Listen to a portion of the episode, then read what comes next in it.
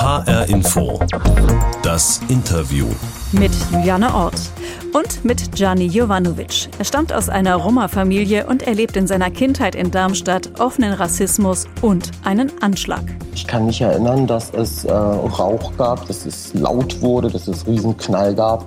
Also es war ein Anschlag, der tatsächlich den Sinn hatte, uns umzubringen. Heute mit Anfang 40 ist Gianni Jovanovic dreifacher Großvater, Unternehmer und Aktivist. Und er hat seine bewegte und bewegende Geschichte in einem Buch zusammengefasst. Es gibt also einiges zu besprechen in HR Info, das Interview. Hallo Gianni. Hi. Wir haben uns vorher kurz unterhalten und du hast mir gesagt, dass du es besser findest, wenn wir du sagen dann, ja. dann machen wir das. Ich habe äh, gerade so einen kurzen Überblick über ein paar Daten aus deinem Leben gegeben. Mhm. Da stecken so viele verschiedene Identitäten drin. Du bist Vater, Großvater, zweifacher Ehemann, Geschäftsmann, queerer Roma-Aktivist, Hesse, Kölner. Mhm. Steht da irgendwas davon bei dir im Vordergrund? Ich bin ja alles. Ich kann ja nicht das eine von dem anderen trennen. Das ist ja alles. Ich bin ganz so, wie ich bin. Gut.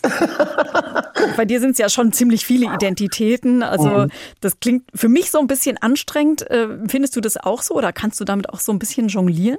Es war, es war tatsächlich früher, als ich in 16 das erste Mal Vater geworden bin und dann das zweite Mal mit 17, zwei kleine Kinder und selbst irgendwie noch in der Pubertät. Das war schon heftig. Das war tatsächlich anstrengend. Da muss ich wirklich in diese Rolle hineinwachsen. Aber ich hatte meine Familie, die mich unterstützt hat und die Mutter meiner Kinder, die war ja ebenfalls auch da. Ähm, aber auch manchmal ist es tatsächlich so, dass ich gerade so im Rollenverständnis mit äh, meinen Kindern heute, wo sie erwachsen sind, oft durcheinander komme. Manchmal bin ich der Bruder, der große Bruder, mal bin ich der beste Freund mal aber auch natürlich der autoritäre Vater. Und das ist dann manchmal für alle Beteiligten dann etwas verwirrend. wie entscheidend oder wie wichtig ist es denn für dich und dein Selbstverständnis, dass du Rom bist? Naja, ich, ist, ich bin als Rom geboren. Ich bin äh, sozialisiert worden in meiner Kultur, worauf ich auch ehrlich gesagt sehr, ja, stolz ist so ein Wort immer. Ich glaube, man kann das an der Stelle schon sagen. Also mhm. ähm, ich äh, identifiziere mich als deutscher Roma, weil ich ja deutsche Wurzeln habe, auf gut Deutsch gesagt, und hier geboren bin, hier aufgewachsen bin und natürlich in beiden Kulturen natürlich auch sozialisiert worden bin. Ich habe in deinem Buch einiges über die Roma und Romnia erfahren. Mhm. Unter anderem, dass es in der Sprache Romanes einige Ausdrücke gibt, also die zumindest mir ein bisschen eigen vorkommen. Er hatte so eine ziemlich handfeste Art, zu Hause miteinander zu sprechen. Also besonders beeindruckend fand ich, friss meine Gebärmutter. Ja, es ist ähm, das Roman. Was ist denn damit gemeint? Ah, das ist so, wenn, wenn, wenn zum Beispiel jemand einer Frau oder einer weiblich gelesenen Person irgendwie was Sexistisches oder Blödes gesagt hat, dann kommt halt eben das zurück von der Frau. Und ich finde das eigentlich, äh, ganz ehrlich, ich finde es äh, sehr äh, selbstermächtigend, wenn Frauen sowas einem dann sagen, weil auf einmal das Gegenüber natürlich dann völlig schockiert ist. Es ist halt so, dass äh, Sexualität, Gesundheit, Libido, ähm, Geschlechtsorgane so tabuisiert werden werden. Und die Menschen haben sich dann natürlich mit der Zeit irgendwelche ja, äh, Zwischenspalten, kann man ja in dem Fall ja auch sagen, gesucht, um äh, dem Ganzen natürlich auch Ausdruck zu geben. Und deshalb entwickelt sich das dann halt einfach in der, in der Alltagssprache. Aber im Grunde genommen sind das alltägliche Kränkungen, die man auch aus dem Deutschen vielleicht kennt, die auch dann vielleicht für manch andere Sprachen äh, sehr weird klingen. Also ihr hattet einen herzlichen oder auch einen herzhaften Umgang miteinander, ganz offenbar. Schauen wir noch mal ein bisschen genauer auf dich und deine Familie. Du bist in Rüsselsheim ja. geboren und in mhm. Darmstadt aufgewachsen, als Teil einer großen Roma-Familie, genau, ja. die aus dem damals noch existierenden Jugoslawien oh. geflohen war um eben in Deutschland Schutz vor Übergriffen zu finden. Und du hast beschrieben, dass ihr in den Unterkünften, die ihr zugewiesen bekommen hattet in Darmstadt, so wenig Platz hattet, dass du beim Schlafen oft alle möglichen Körperteile von Cousins, Cousinen, Onkeln und Tanten im Gesicht hattest. Ja. Wie hast du das empfunden als Kind? Ja, ich, ich beschreibe das ja in meinem Buch, in dem ich sage, ich hatte die Füße von meinem Opa irgendwo im Gesicht und die, äh, und die Hoden von meinem Cousin im Nacken so ungefähr. Ähm, was war die Frage nochmal? Wie, wie hast du dich da gefühlt als Kind? Du, ich muss ja ganz ehrlich sagen, äh, für mich war das einfach ein, ein ziemlicher Reichtum an, an, an Liebe und äh, auch Persönlichkeiten, die ich kennen lernen durfte und vor allen Dingen, in denen ich groß geworden bin. Also alle meine Familienmitglieder sind starke Persönlichkeiten, insbesondere die Frauen, gestandene Frauen, würde ich mal auf gut Deutsch sagen, die halt wirklich in diesen patriarchalen äh, Familienstrukturen auch ihre eigene Rolle auch immer wieder verteidigen mussten und aufrechterhalten. Und dieser Widerstand und gleichzeitig diese Selbstermächtigung, das hat mir damals schon sehr imponiert. Und äh, ich bin ja von fünf Frauen gestillt worden. das heißt, ich habe quasi den Feminismus mit der Mutter, Tanten und Oma-Milch äh, inspiziert bekommen. Und aus dem Grund heraus äh, zehre ich bis heute äh, aus diesen Erfahrungen, die ich gemacht habe in meiner Familie. Aber wie gesagt, die stärksten und die wichtigsten Menschen in meinem Leben waren, waren tatsächlich die Frauen in meiner Familie. Und auch heute ist es noch so. Das fand ich jetzt interessant. Du hast äh, gerade von Reichtum gesprochen. Dabei mhm. wart ihr eigentlich sehr arm. Ja, wir waren sehr, sehr arm. Wir waren unter der Existenzminimum, äh, würde ich mal behaupten. Also letztens äh, hat meine Tochter ihre, äh, ihre eigenen Tochter, die ist jetzt drei Monate alt, ähm, diese Babymilch mit, mit, mit Wasser aufgeschüttelt. Und dann habe ich zu meiner Tochter gesagt, weißt was wir vorher gemacht haben, als wir nichts zu essen hatten? Dann haben wir Kinder diese trockene Babymilch genommen und haben die einfach so gegessen, damit wir irgendwas im Magen haben. Und äh, das ist dann schon sehr bezeichnend dafür, äh, wie arm äh, und wie, ähm, wie schrecklich eigentlich die Zustände damals waren. Aber wenn ich von Reichtum spreche, dann meine ich insbesondere menschlicher Umgang miteinander, die Liebe, das Vertrauen, den Schutz, den mir meine Familie auch gegeben hat, obwohl ich sehr viele Trauma erlebt habe, die dann am Ende des Tages dann doch mein Leben sehr stark zum Negativen geprägt haben. Jetzt gucken wir noch mal, wie es für dich weiterging in Darmstadt. Die Stadt hatte dann deiner Familie oder Teilen deiner Familie ein Haus zugewiesen in einem ja. eher bürgerlichen Viertel von Darmstadt, könnte man ja. wahrscheinlich sagen. Und die Nachbarschaft, die hat ziemlich befremdet auf euren Lebensstil reagiert. Ja. Was, was hat denn die Nachbarn gestört? Also viele hatten Angst, dass ihre Immobilien einen Wert verlieren, weil da jetzt eine Roma-Familie ist dass sie gedacht haben, wir würden sie wahrscheinlich in der Nachbarschaft ausrauben, was eigentlich völlig idiotisch ist. Warum sollten wir unsere Nachbarn ausrauben? Es gab keine Gründe dafür. Und das andere, glaube ich, ist einfach der internalisierte Rassismus gegenüber Sinti und Romja, der halt einfach historisch belegt ist. Ne? Dass man halt einfach dieses kriminelle, äh, Triggerwarnung, asoziale Bild für, äh, für unsere Kultur halt einfach festgesetzt hat in allen Ebenen, ob es jetzt in der Literatur war, in der Geschichte war, der Genozid war ja erst äh, zwei, drei Dekaden her und diese Ideologien sind natürlich weitergegeben worden. Und wir waren einfach für sie, auf gut Deutsch gesagt, ein Schandfleck in ihrer wunderschönen Edward mit den Scherenhänden Allee. Die Straße, die gesamte Straße hat ja diese hat ja diese Gewalt gegen uns ja auch provoziert und auch progressiv eingeleitet, so dass dann am Ende des Tages die Menschen uns umbringen wollten. Ja, da ist etwas sehr Schlimmes passiert. Da warst du gerade vier Jahre alt. Mhm. Da seid ihr angegriffen worden. Es gab einen Anschlag mit Molotow-Cocktails mhm. auf das Haus, in dem ihr gewohnt mhm. habt. Mhm. Du warst ja damals noch sehr klein. Welche mhm. Erinnerungen hast du, wenn du daran denkst? Schreckliche Erinnerungen habe ich daran. Das ist so einer der größten, gewaltvollsten Trauma, die mein kleiner Körper damals erleben musste.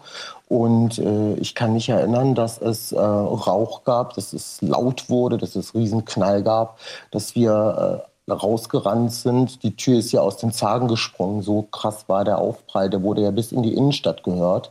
Dieser Anschlag war so stark, dass die ganzen Scherben aus der Tür ins Nachbarhaus gegenüber in den, in den Fenstern beziehungsweise in den Vorhängen geblieben sind. Dort sind die Fenster auch äh, kaputt gegangen. Also es war ein Anschlag, der tatsächlich den Sinn hatte, uns umzubringen. Und ähm, als wir dann rausgelaufen sind, warfen sie dann Pflastersteine, alles mögliche Geröll, Flaschen auf uns und einer traf mich dann an den Kopf. Ist denn jemals rausgekommen, wer die Angreifer waren? Ja, also das ist eine sehr schöne Frage, die du stellst, Juliane. Leider bis heute wissen wir das nicht.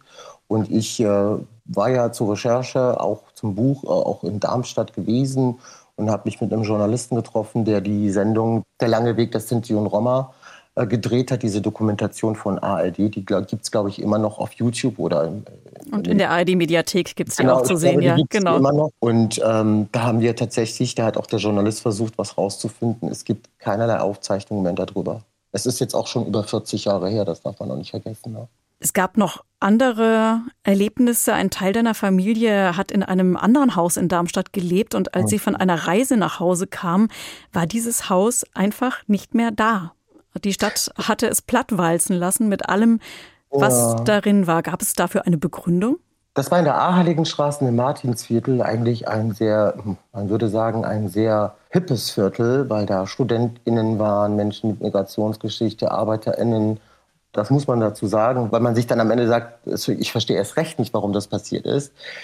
Der Grund war, dass der damalige Bürgermeister von der SPD, Günter Metzger, behauptet hat, unter anderem er und viele andere aus der Stadtpolitik, dass dieses Haus einsturzgefährdet wäre und dass dieses Haus eine Seuchengefahr mitbringen würde. Was überhaupt nicht stimmte. Weder das eine noch das andere stimmte nicht.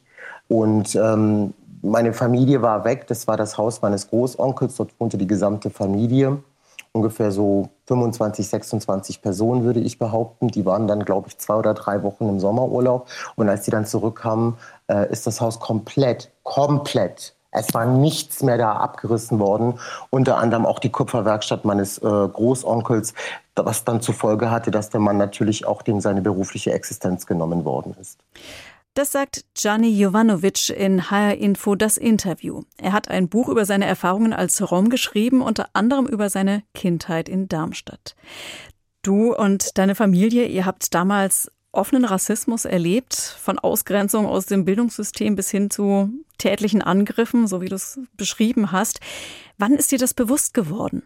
Also irgendwie war das für mich irgendwie so, wenn ich morgens aufstehe und äh, einmal gähne, oder mir die Zähne putze. Also es war etwas völlig Normales, was etwas Automatisiertes, auf gut Deutsch gesagt, weil es natürlich in jeder Lage uns getroffen hat, egal wo. Und äh, erst dann, als ich tatsächlich erwachsen geworden bin und in die Geschichte der Sintize und Romja äh, äh, zurückgegangen bin, mich auch akademisch damit auseinandergesetzt habe, erst dann habe ich tatsächlich verstanden, dass meine Geschichte eigentlich nur eingebettet ist in einer historischen Vernetzung von Hass und Rassismus, der von vielen Leuten bis heute negiert wird oder auch gebilligt wird, weil einfach der öffentliche und der Aufschrei aus der Mitte nicht da ist, sondern dass bis heute noch die meisten Menschen in diesem Land die Vorurteile und die Klischees sowohl in positiver als auch in negativer Form unserer Kultur gegenüber teilen. Bis heute gibt es also Diskriminierung und Ausgrenzung und viele trauen sich auch gar nicht zu sagen, dass sie oh. Rom oder Romni oder Sinto oder Sintitzer sind. Das ist jetzt der Zeitpunkt für die HR Info Interview Box. Die Box, in die wir immer eine Überraschung für unsere Gäste packen. Und die Box für dich, Gianni, die steht hier auf dem Tisch, weil du aber in Köln bist, mhm. habe ich dir etwas zum Hören reingepackt. Und ich würde die Box jetzt für dich öffnen, wenn du bereit bist. Ich bin bereit. O vento di jazz uniale vela pale Kana miruji Erkennst du das Lied und von wem es ist? Äh, ich verstehe, was sie singt, aber ich weiß jetzt nicht genau, von wem das ist. Ich das, müsste raten. Das ist Marianne Rosenberg mit ihrem ersten Lied auf Romanes. Oh, ich liebe es. Oh mein Gott, ist das schön. Ist das Marianne? Das ist Marianne Rosenberg oh mit Uvent. Entschuldigung, ich habe gerade einen emotionalen. Alles gut. ähm, Uvent wow. heißt der Titel und also ich habe keine Übersetzung gefunden. Kannst du sagen, was der Titel bedeutet, Uvent? Uvent, das ist Syntikanes, das, ich, ich, das weiß ich tatsächlich nicht. Ich, ich beherrsche Romanes, das ist nochmal ein anderer Dialekt, als den Marianne spricht. Uven heißt vielleicht für immer oder so. Bin mir nicht sicher. Kannst du dir vorstellen, warum dieses Lied in der Box ist? Naja, weil Marianne einfach so ein Urgestein des des, des deutschen Guts ist vor allem. Die ist die, für mich die größte Sängerin oder die größte Schlagersängerin ähm, im deutschsprachigen Raum. Und ähm, sie musste auch ihre ähm, Identität als Sintiza bis ins hohe Alter, erst ganz, ganz spät hat sie es gesagt, äh, dass sie eine Sintiza ist und auch davon gesprochen, wer ihr Vater ist. Ihr Vater ist ja nicht irgendwer. Ihr Vater ist Otto Rosenberg, ihre Schwester ist Petra Rosenberg. Das sind hochrangige Aktivisten und PolitikerInnen unserer Communities, die sehr, sehr viel für die Aufarbeitung des Holocaust äh, und den Genozid an den Sinti und Roma, sind ja über eine halbe Million Menschen ums Leben gekommen, äh, getan haben. Das waren Pioniere und Pionierinnen äh, der damaligen Zeit. Das Vermächtnis von Otto Rosenberg ist auch das, ich bin auch ein Teil seines Vermächtnisses, weil wenn, wenn, wenn es ihn nicht gegeben hätte und viele andere in der damaligen Zeit, dann äh, könnte ich heute diese aktivistische Arbeit nicht fortführen. Und Marianne Rosenberg, die hat diesen Titel zusammen mit ihrem Vater Otto Rosenberg geschrieben. Mhm. Er hat ja mehrere Konzentrationslager überlebt. Mhm. Ähm, viele seiner Verwandten sind getötet worden von ja. den Nationalsozialisten. Also insgesamt wurde ja etwa eine halbe Million Sinti und Roma in Konzentrationslagern getötet. Und sie hat tatsächlich diesen Titel auch erst sehr spät veröffentlicht, weil mhm. ihr Vater ihr immer eingeschärft hat, sie solle ihre Herkunft geheim halten. Mhm. Hat mein Vater auch gemacht übrigens. Also das ist das Erste, was wir heute noch lernen, ist, dass wir nicht sagen, dass wir Roma oder Sinti sind. Ich habe es bei meinen Kindern, bei meinen Enkelkindern anders gemacht, weil wir heute einfach in einem ganz anderen Sicherheitsraum uns befinden. Und das gilt ganz offenkundig auch für Prominente. Es gibt auch nur ganz wenige, von denen ich äh, es weiß. Sido zum Beispiel oder die Jazzlegende Django Reinhardt, Ron Wood von den Rolling Stones, Drafi Deutscher. Interessanterweise alles Musiker und äh, Musikerinnen. Charlie Chaplin. Charlie Chaplin, äh, angeblich auch, Anna, ja. Anna Trebko zum Beispiel. Dann Aretha Hayward, die Hollywood-Schauspielerin. Sir Michael Caine, der Hollywood-Schauspieler, der auch Gott sei Dank noch lebt. Zlatan Ibrahimovic zum Beispiel, Tyson Fury, äh, Michael Costello, ein sehr, sehr berühmter Designer. All das sind Menschen aus unserer Community, ja. Aber es wird wenig thematisiert. Also wie wichtig wäre es denn, dass gerade bekannte Leute auch darüber sprechen und sich dazu bekennen, ich bin Rom oder Romni, ja. Sinto ja. oder Sintiza. Wie wichtig ja. wäre das? Das wäre sehr, sehr wichtig, weil es vor allen Dingen auch andere Role Models einfach auch in der öffentlichen Breite auch geben würde, ein anderes Bild von Romno-Leben einfach auch zeigen würde und vor allen Dingen auch zeigen würde, dass wir gar nicht so anders sind als vielleicht manch einer aus der Mehrheit.